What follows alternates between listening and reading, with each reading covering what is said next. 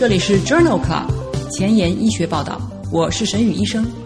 每周五天，每天半小时，只讨论最新的顶尖专科文献，介绍给感兴趣的同行们。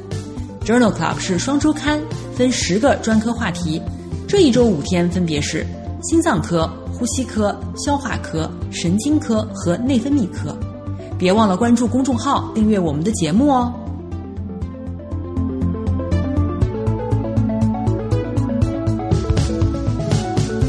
今日头条：一，FDA 批准超速效赖福胰岛素治疗糖尿病。二，Nature Review：SGLT2 抑制剂除血糖控制以外的心血管溢出的机制。三，Cell：ALK 基因功能下调可以减肥。这里是 Journal Club 前沿医学报道，内分泌科星期五，Endocrinology Friday。我是主播沈宇医生，精彩即将开始，不要走开哦。今天的新药研发，我们来聊一聊超速效赖福胰岛素。超速效赖福胰岛素是在短效的赖福胰岛素的基础上改良了一种起效更快的、持续时间更短的胰岛素，在更大程度上模拟生理条件下餐后胰岛素的释放曲线。超速效赖福胰岛素与赖福胰岛素相比，达到百分之五十最大功效的时间分别为十二分钟和二十五分钟。两者在三十分钟内总暴露量分别为九十九点三和三十四点八皮摩尔小时每升。超速效赖福胰岛素二十分钟可以达到峰值，持续六个小时。二零二零年六月，超速效赖福胰岛素已经被 FDA 批准上市了。关于超速效赖福胰岛素的两项三期临床研究已经发表在了《Diabetes Care》杂志上，分别称之为 Pronto T2D 研究和 Pronto T1D 研究，分别讨论的是二型糖尿病和一型糖尿病患者当中使用赖福胰岛素的效果。让我们先来看一看第一篇研究。第一篇研究一共纳入了六百三十七位。使用长效甘宁胰岛素或者是长效德谷胰岛素的二型糖尿病患者，这些患者在长效胰岛素的基础上加用超速效赖福胰岛素或者是普通的赖福胰岛素。超速效赖福胰岛素是在餐前零到两分钟注射，这两种短效的胰岛素均能改善患者的糖化血红蛋白。治疗结束时，糖化血红蛋白分别为百分之六点九和百分之六点八。但是在控制餐后一小时或者两小时的血糖方面，超速效赖福胰岛素显著优于赖福胰岛素。餐后一小时，两组之间的血糖差值为零点六六毫摩尔每升；餐后两小时，血糖差值为零点九六毫摩尔每升。在接受超速效赖福胰岛素治疗的患者当中，餐后三十分钟到四个小时之内。餐后血糖的偏移明显减少。总的来说，两种治疗方法的不良事件，包括低血糖的发生率都非常相似。Pronto T2D 研究认为，在二型糖尿病患者当中，餐时注射超速效赖福胰岛素与餐前注射赖福胰岛素，在控制糖化血红蛋白方面的效果相当，但是在餐后血糖的控制方面是显著优于赖福胰岛素的。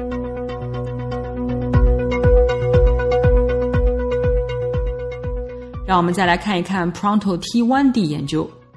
与赖福胰岛素相比，超速效赖福胰岛素可以改善一型糖尿病患者餐后血糖控制。这是一项为期二十六周的三期临床研究。在这项研究当中，发现餐时注射超速效赖福胰岛素可以减少餐后一小时和两小时的餐后血糖。其中，餐后一小时两组血糖差异为一点五五毫摩尔每升。两小时两组血糖差异达到一点七三毫摩尔每升，而且餐后四小时低血糖的发作率降低了百分之三十七，其他的不良事件发生率相似。Pronto T1D 研究认为，在一型糖尿病患者当中，超速效赖福胰岛素提供了更好的血糖控制，餐后血糖控制也优于赖福胰岛素。今天的临床实践，我们来聊一聊一型糖尿病患者的运动管理。规律的运动对于一型糖尿病的儿童和青少年具有重要的健康和社交益处，应该积极鼓励。但是，运动对于血糖的影响是复杂的。有氧运动，比如步行、骑车，通常会降低血糖浓度；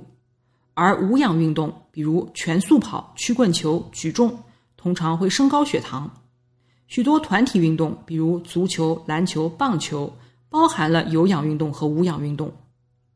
低血糖可能发生在运动期间，或者是运动后不久，或者延迟到运动后数小时，或者是睡眠时。高血糖可能发生在运动期间，或者是情绪激动的时候。建议运动前、运动三十分钟、运动恢复期和睡前都应当积极的监测血糖。下面的四篇文章都讨论的是一型糖尿病患者运动后血糖控制的问题。我们来看看第一篇。二零二零年十月份发表在《Diabetes Care》杂志上的一篇文章，评价的是一型糖尿病患者运动以后血糖的控制与残留的贝塔细胞功能之间的关系。该研究招募了三十名一型糖尿病病史大于等于三年的参与者，首先盲法进行七天的自由生活数据采集，然后进行了三小时混合餐实验，以评估 C 肽和胰高血糖素的水平。使用 C 肽峰值将参与者分为极低 C 肽组、低 C 肽组或者是高 C 肽组。其中，极低 C 肽组是指 C 肽的水平小于三皮摩尔每升，无法被检测出；低 C 肽组指的是 C 肽峰值介于三到两百皮摩尔每升之间；高 C 肽组指的是 C 肽峰值大于两百皮摩尔每升。最后，参与者完成了四十五分钟的运动。接下来进行四十八小时的连续血糖监测，在运动后十二到二十四小时，高 C 肽组的参与者当中，血糖正常的时间显著高于其他两组，分别为百分之七十三、百分之七十六以及百分之四十三、百分之五十二、百分之四十和百分之五十一。而且高 C 肽组的患者当中，高血糖的时间也显著较短，血糖波动比较小。从运动前到运动以后的二十四小时之内，连续血糖监测发现，高 C 肽组的患者血糖控制的更好了，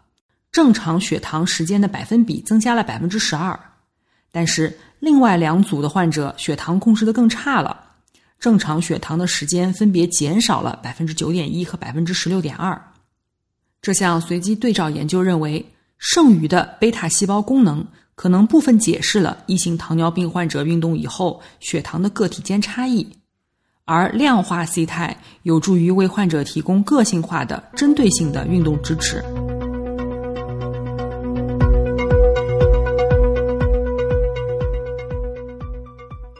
第二篇文章，我们来聊一聊一型糖尿病患者与有氧运动。在长效基础胰岛素的基础上，运动前单次口服果糖可以降低运动性的低血糖风险。虽然调整胰岛素是降低一型糖尿病患者运动相关低血糖风险的既定策略，但是对于超长效基础胰岛素治疗的患者来说，这并不容易实现。目前的研究针对了一型糖尿病患者在运动前摄入果糖是否能够降低因为运动引起的低血糖风险。参与研究的十四名参与者分别完成了两次六十分钟的有氧自行车运动，一次在运动前三十分钟服用了二十克的果糖，另一组不服用。在摄入果糖的情况下，患者六十分钟内平均只发生了一次低血糖的事件，而在对照组当中。运动的过程中发生了六次低血糖，果糖将运动时的低血糖风险降低了百分之八十七。服用果糖的运动期间，平均血糖为七点三毫摩尔每升，对照组为五点五毫摩尔每升。虽然在摄取果糖后的三十分钟内，如果不运动，患者的乳酸水平比较高，但是一旦开始运动，就回到了基线值。这项研究认为。对于使用超长效胰岛素的一型糖尿病患者而言，运动前摄取果糖是一种简单可行、有效而且耐受性良好的策略，可以减少运动引起的低血糖风险，同时避免高血糖。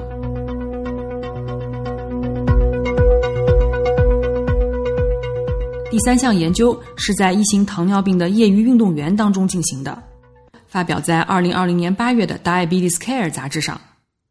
参与这项研究的一型糖尿病的患者参与了九天骑行一千五百公里的运动。一型糖尿病患者中，心率变异性，也就是 HRV 降低，可能是早期的自主神经功能障碍的一种表现。尤其是在剧烈运动或者长时间运动的时候，血糖会急剧变化，从而对心率的变异性产生负面的影响。在这一项研究当中，纳入了二十名患有一型糖尿病的业余运动员，他们进行了九天骑行一千五百公里。出乎意料的是，骑行的时间越长，高血糖的时间越长，低血糖的时间越短。同时，夜间心率变异性降低，这可能与副交感神经张力降低有关。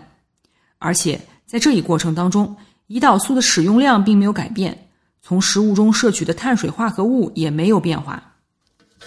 这项研究认为，在患有一型糖尿病、爱好运动的患者当中，长时间的中强度的运动会加重高血糖，而高血糖与副交感神经以及心脏功能相关。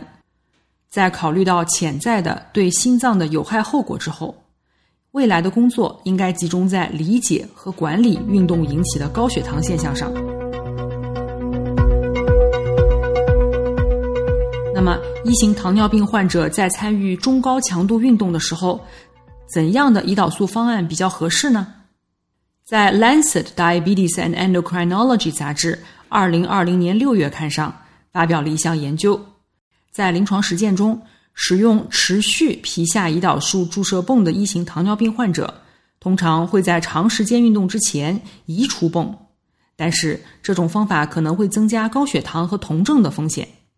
该研究的目的是评估在胰岛素泵的基础上，混合德谷胰岛素，也就是一种长效胰岛素，提供每日必需的基础胰岛素，对于规律运动的一型糖尿病患者是否能够有更多的获益。这是一个单中心、开放标签、概念验证的研究，招募了平时规律使用胰岛素泵的一型糖尿病患者，分别入开放标签，分入单用胰岛素泵。和胰岛素泵联合长效胰岛素治疗组，两组患者均在运动之前六十分钟停止胰岛素泵，运动后立即重新接上。与通常的胰岛素泵方案相比，混合胰岛素泵的方案的参与者在中强度运动六个小时以内，血糖稳定；在家运动的时候，高血糖持续的时间也更短。两种干预措施低血糖时间和低血糖的事件并没有显著差异。这项研究认为，清晨注射一次长效胰岛素和胰岛素泵的混合方案，似乎对于有规律运动习惯的一型糖尿病的患者而言更加安全有效。小雨点评：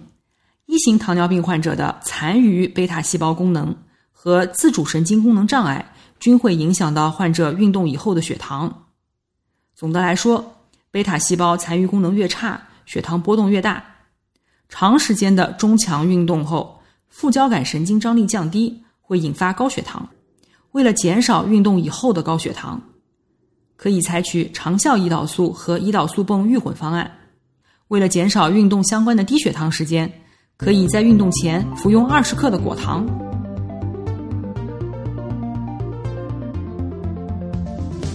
想要紧跟科研热点，实时更新临床理念，但烦恼于没有时间吗？上下班路上给我半小时，我把专科研究说给你听。想研究交叉学科的内容，但苦于非专科的知识仍然停留在书本上吗？每周五天，我们分十个专科话题，把文献讲给你听。Journal Club 前沿医学报道，拉近科研和临床的距离。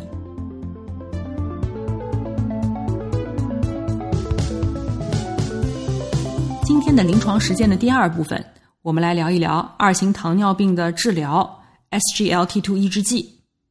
SGLT2 表达于肾近端小管，介导约百分之九十的滤过葡萄糖的重吸收。SGLT2 抑制剂促进肾脏对葡萄糖的排泄，因此可以降低血糖、降低血压和体重，通常不会导致低血糖。它最常见的副作用是外阴阴道假丝酵母菌感染以及低血压。对于合并糖尿病肾病、心力衰竭和冠心病的患者，可以考虑优先使用。在第五期的内分泌科星期五当中，我们聊到了 SGLT2 抑制剂在一型糖尿病患者中的应用，不知道各位是否记得？由于 SGLT2 抑制剂有增加一型糖尿病患者酮症酸中毒的风险，因此欧洲仅批准了 SGLT2 抑制剂用于 BMI 大于二十七的肥胖的一型糖尿病患者。在二零二零年九月，《内科学年鉴》杂志上发表了一项队列研究，对于 SGLT2 抑制剂与二型糖尿病患者糖尿病酮症酸中毒风险之间的关系进行了评价。研究纳入了两万名新使用 SGLT2 抑制剂的患者和两万名新使用 DPP-4 抑制剂的患者，在三十七万人年的随访当中，一共发生了五百二十例酮症酸中毒。与 DPP-4 抑制剂相比，SGLT2 抑制剂与酮症酸中毒风险增加有关。其中，达格列净的风险比为1.86，恩格列净为2.52，卡格列净最高为3.8。这种关联性与年龄、性别无关。在曾经接受过胰岛素治疗的人群当中，这种风险似乎更低。总的来说，SGLT2 抑制剂使用以后，二型糖尿病患者发生酮症酸中毒的风险增加将近三倍。不同的药物风险比略有不同。虽然 SGLT2 抑制剂增加酮症酸中毒的风险，但是不可否认，SGLT2 抑制剂可以改善心血管和肾脏结局，并且这种获益已经扩展到了有摄血分数降低的心功能不全的非糖尿病患者当中。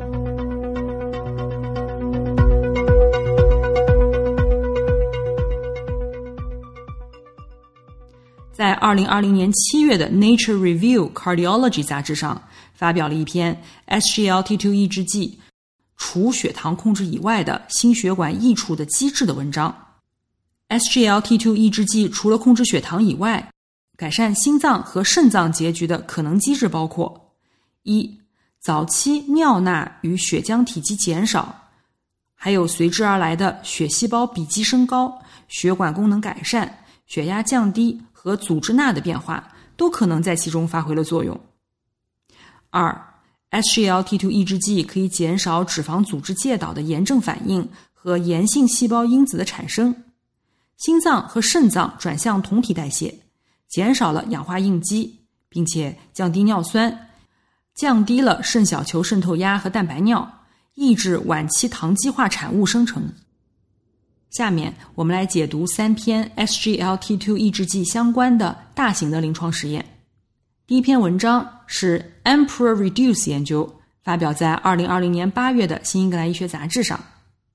这一项双盲研究当中，随机分配了三千七百例的心衰、射血分数小于百分之四十的患者，他们除了推荐治疗以外，随机接受了恩格列净十毫克每天以及安慰剂组的治疗。在随访十六个月以后，恩格列净和安慰剂组当中。主要的终点事件发生率分别为百分之十九和百分之二十四，恩格列净组主要终点事件的风险比降低了百分之二十五，无论是否有糖尿病，结果都是一致的。两组当中，肾小球滤过率的下降幅度分别为零点五五和二点二三，不良事件主要是生殖道的感染，在恩格列净组中发病率更高。Emperor Reduce 研究认为，无论是否合并糖尿病。当射血分数小于四十的时候，患者加用恩格列净可以降低心血管死亡或者是心衰住院的风险。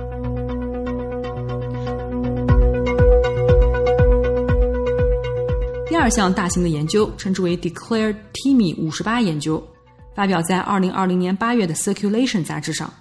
在这项 Declare TIMI 五十八研究的探索性分析当中，纳入了 Declare TIMI 五十八研究当中一万七千例。二型糖尿病患者，其中有百分之六有外周动脉疾病。研究发现，患有外周动脉疾病的患者，死亡、心肌梗死、卒中的风险增加，风险比一点二三。同时，心血管死亡、心衰的风险也增加，风险比为一点六。这些患者当中，肾脏疾病进展风险比一点六，截肢的风险也有显著增加，风险比可达八点三七。无论是否患有外周动脉疾病，服用达格列净以后，心血管死亡、心衰再入院的相对风险均显著降低，风险比分别为零点八六和零点八二。肾脏疾病进展的相对风险也降低，风险比为零点七八和零点七六。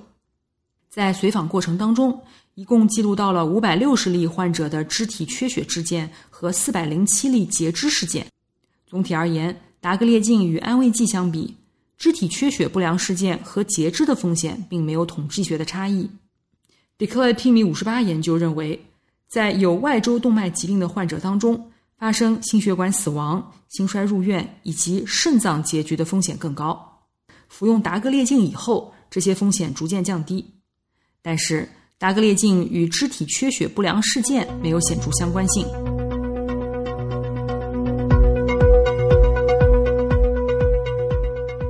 第三项研究 Vertis CV 研究发表在二零二零年九月的《新英格兰医学杂志》上。这项多中心双盲研究当中，随机将八千两百例患有糖尿病和冠心病的患者，分别分入埃格列净五毫克 QD 组。埃格列净十五毫克 QD 组和安慰剂组，随访三年半以后，埃格列净组和安慰剂组均有百分之十一点九的患者出现了不良心血管事件。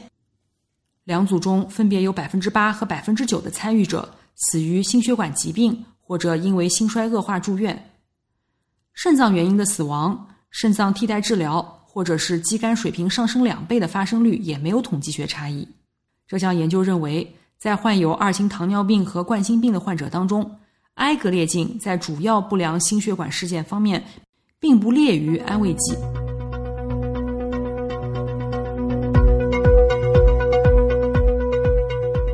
今天的医学前沿，我们来聊一聊瘦基因。